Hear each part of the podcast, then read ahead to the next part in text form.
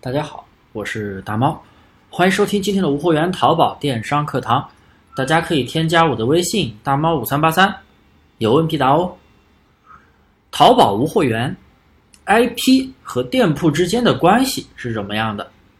这也是很多朋友啊经常搞不明白的一个问题。那我今天就给大家来详细讲解一下。呃，我以下讲的 IP 和店铺之间的关系是经过淘宝小二和我们多年的经验所得到的一些结论啊，是我咨询过淘宝小二，也包括我们做店这么多年的一个经验，所以的话，我觉得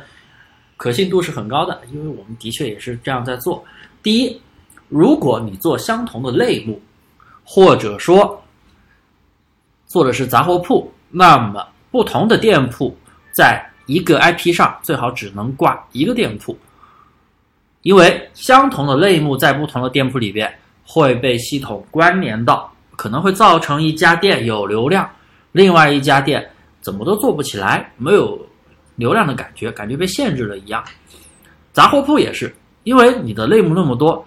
肯定会重复，产品会重复，类目更加会重复，那么。难免不了会限流。当然了，实际上很多朋友其实做杂货铺的时候都是挂在一起的。有时候啊，它就容易出现危及交易安全的违规。这些在新手朋友里面经常能遇到啊。可能有一些经历过这些违规的老司机就知道把它分开了。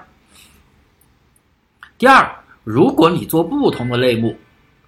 不同的店铺是可以挂在一个 IP 上啊，也就是一台电脑、一根网线里边。理论上来说，你挂个三五家都没事儿，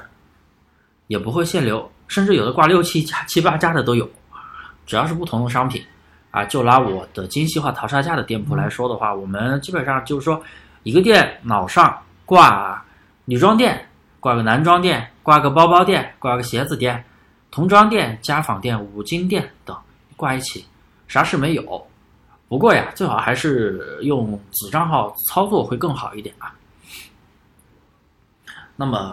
上面两条就是我总结的店铺和 IP 之间的关系，所以啊，你以后怎么去挂店铺，怎么去挂店铺能避免违规、避免限流，大家应该非常的清楚了吧？好了，今天的课就到这里，感谢大家的收听，